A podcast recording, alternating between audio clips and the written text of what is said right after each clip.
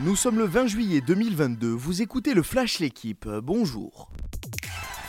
La France attendait depuis 51 ans de voir une fleurettiste tricolore championne du monde. Issa Oratibus a mis fin hier en Égypte à cette attente en dominant en finale des mondiaux Ariana Erigo. À 30 ans, elle décroche son premier titre mondial et succède au palmarès à Marie-Chantal Demaille, sacrée en 1971. Une superbe journée pour l'escrime française puisque Romain Canon s'est offert le titre mondial à l'épée. Champion olympique à Tokyo, le francilien a battu en finale le japonais Kazuyasu Minobe.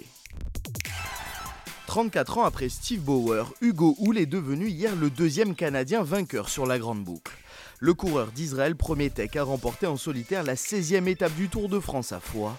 Membre de l'échappée, le Québécois s'envole à 40 km de l'arrivée et devance Valentin Madouas et Michael Woods. Chez les favoris, Jonas Vingegaard conserve son maillot jaune. Romain Bardet a lui craqué et passe de la 4e à la 9e place du général. Deuxième match aujourd'hui sous l'air Christophe Galtier pour le PSG. Le club de la capitale en tournée d'été au Japon affronte à midi 30 heure française le Kawasaki Frontal. Le technicien parisien pencherait pour un schéma tactique en 3-4-1-2, une défense à 3 avec Ramos, Marquinhos et Kipembe. En attaque, Messi évoluerait derrière le binôme Mbappé-Neymar. Retour gagnant hier pour Richard Gasquet sur les cours de tennis. 17 jours après son élimination à Wimbledon, le Français s'est imposé au premier tour de stade. Le Biterrois a écarté en 2-7 Roberto Carbaez Baena 7-5-6-4.